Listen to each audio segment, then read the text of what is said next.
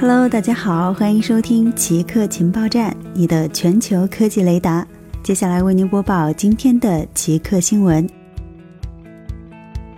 图书出版行业因涿州洪灾损失惨重，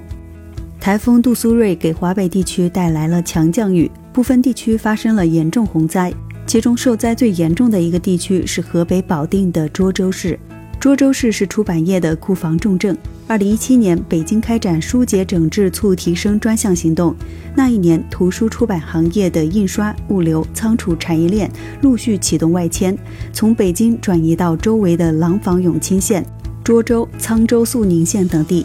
上百家相关行业存书的库房安家在占地面积四百亩的北京西南物流中心涿州园及周边地区。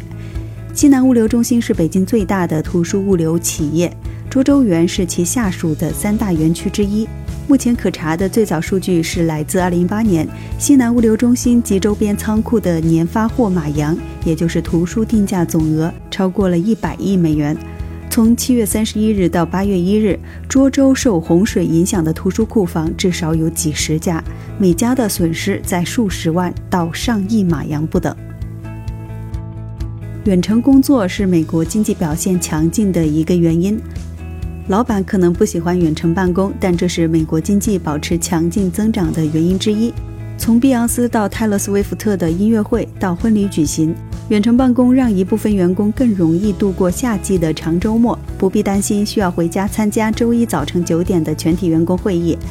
美国商务部称，二季度 GDP 增长了百分之二点四，主要是由于消费者在度假、音乐会门票和餐馆等服务上的支出增加。